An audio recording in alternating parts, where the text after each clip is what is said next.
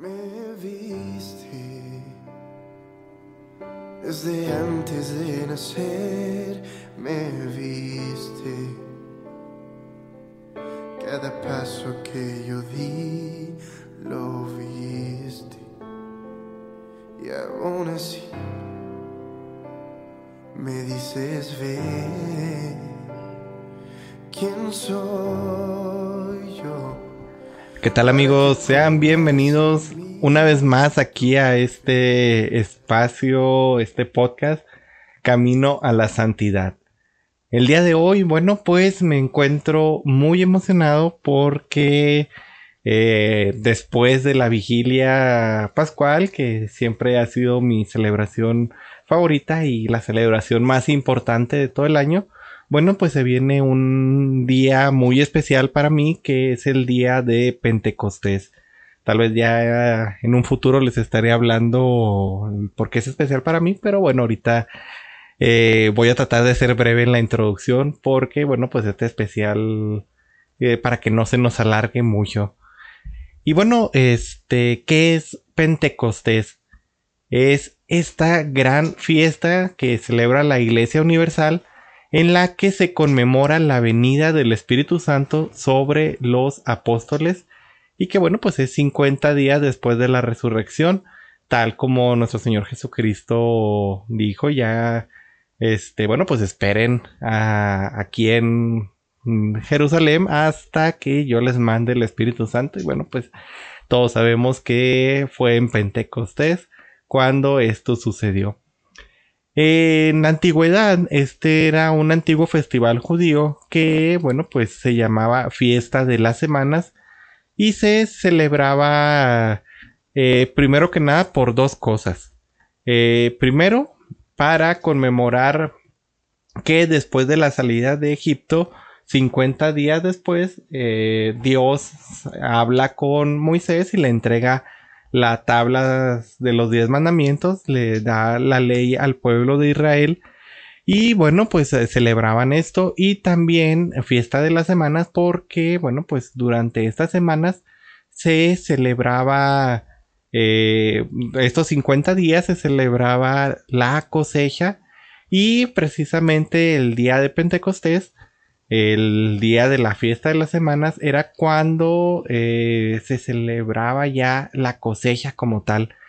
Entonces, fíjense que qué bonito porque hoy, eh, bueno, mañana, propiamente hablando que estaremos celebrando Pentecostés, es cuando nosotros deberíamos de estar recogiendo los frutos de toda nuestra preparación que comenzó el miércoles de ceniza y que durante todo ese tiempo pues estuvimos pidiendo la ayuda de Jesús mediante el Espíritu Santo para prepararnos y bueno, pues ya terminó nuestra preparación, ya estamos en esa, ya pasamos durante 50 días de fiesta por la resurrección de nuestro Señor y ahora es el momento en el que nuestros frutos eh, deben de empezar a verse.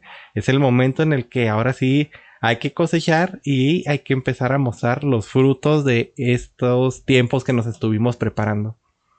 Y bueno, Pentecostés como fiesta cristiana se remonta al siglo I. Bueno, como ya lo hemos visto, eh, después de, este acontecimiento de Pentecostés, pues los primeros cristianos comenzaron a celebrar esta fiesta. Y bueno, este originalmente duraba un solo día, caía en domingo, eh, así como hoy, simplemente.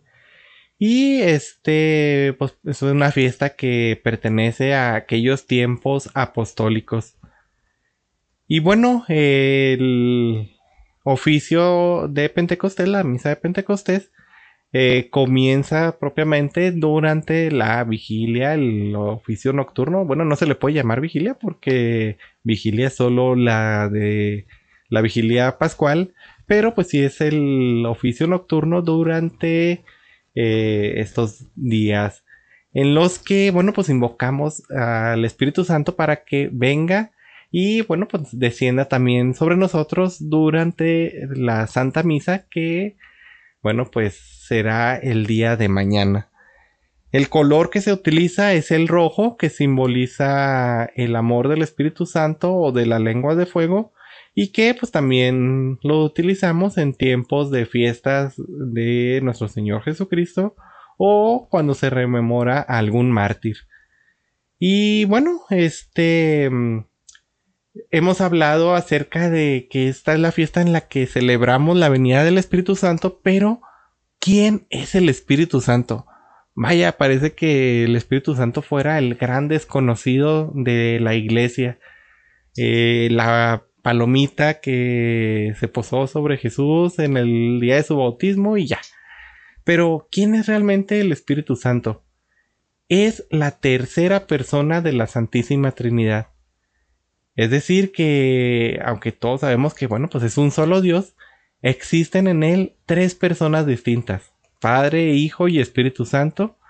Y bueno, pues esta es la verdad que nos ha sido revelada por Jesús. Y el Espíritu Santo, pues es quien coopera con el Padre y el Hijo desde el comienzo de la historia. Lo vemos en la Santa Biblia, que desde el comienzo, bueno, pues el Espíritu de Dios revoloteaba sobre las aguas y desde un principio Padre, Hijo y Espíritu Santo pues hicieron el mundo y pues toda la creación. Y bueno, también ¿quién es el Espíritu Santo? Es el don de, de Dios, es ese amor que Dios nos tiene y que nos permite a nosotros pues eh, eh, derramar, eh, bueno, es el que derrama en nuestros corazones esa fuerza para pues hacer las cosas, para hablar de Dios. Es a quien, como dijo Jesús, me voy, pero les dejo al Paráclito. Es el que nos ayuda y el que siempre está presente en cada uno de nuestros días, pues para ayudarnos hasta el final de, los tiempos.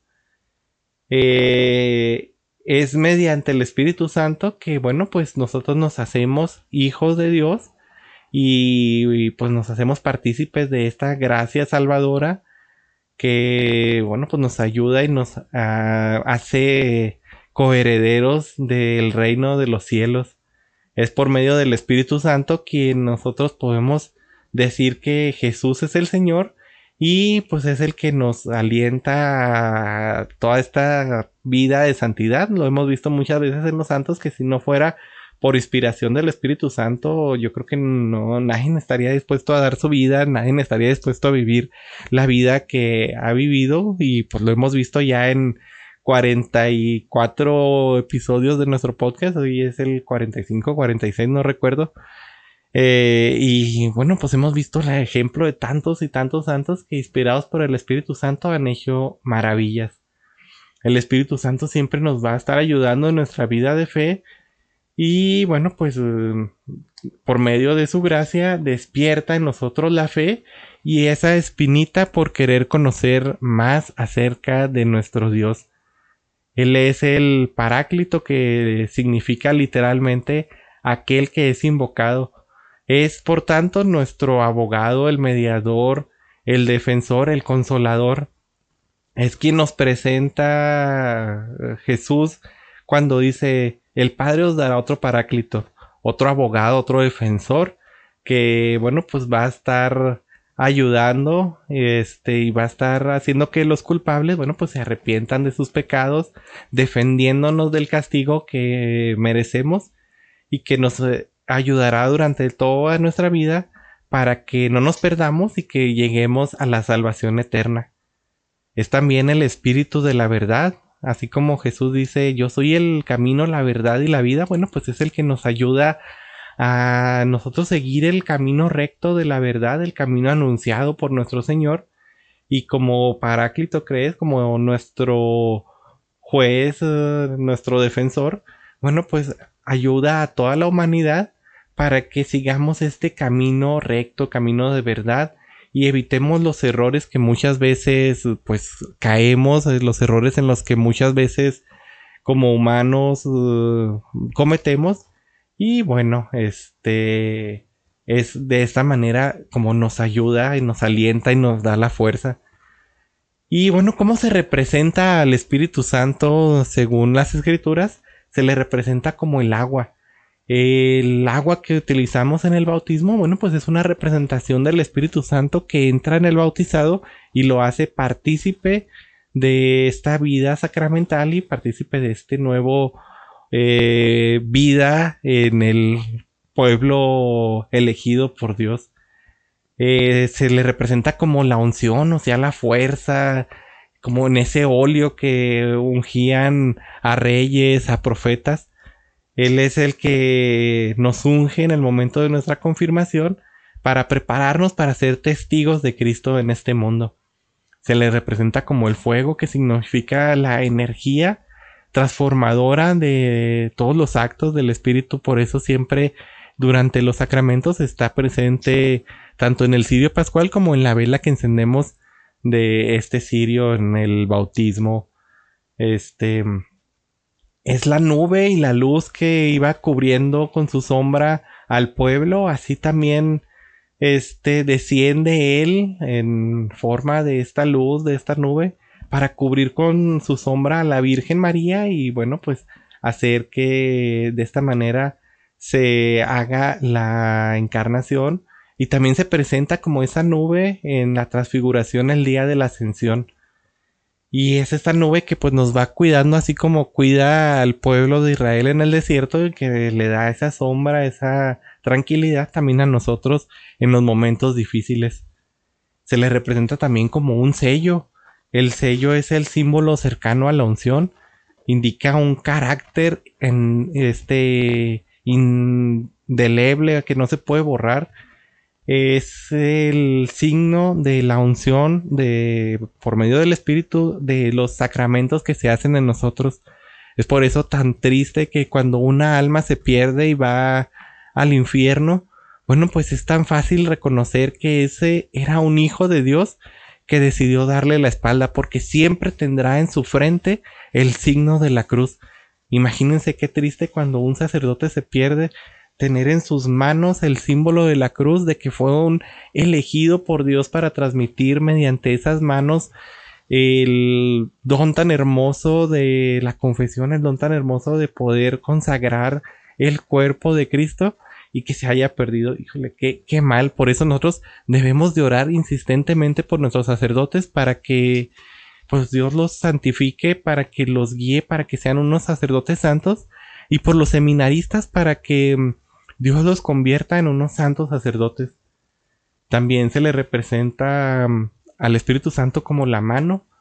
Mediante la imposición de las manos, pues se ha seguido esta sucesión apostólica que desde el tiempo de los apóstoles hasta nuestros días se ha transferido ese don del Espíritu Santo y por eso podemos decir que nuestros obispos que nuestro Santo Padre, bueno, pues es un descendiente real de ese don del Espíritu Santo que descendió aquel día de Pentecostés.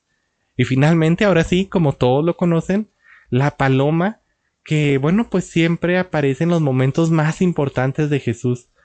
Y bueno, esa paloma que durante el diluvio trajo la esperanza de nuevo a la humanidad al decir que ya había tierra firme.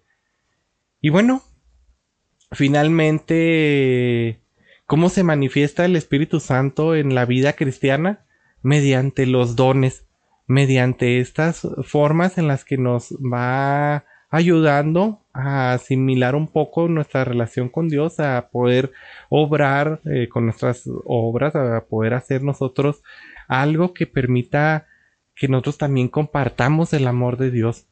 Y bueno, pues los dones extraordinarios el don de ciencia que nos permite acceder al conocimiento eh, divino y es invocado por los cristianos para poder sostener la fe en los momentos difíciles y no solo eso, sino que nos va a ayudar a saber qué es lo que Dios quiere de nosotros. Y este es invocado sobre nosotros desde el momento de nuestro bautismo. También tenemos el don del consejo, eh, en el que, bueno, pues saber decir con acierto aconsejar a los otros en los momentos en los que es necesario, conforme la voluntad de Dios.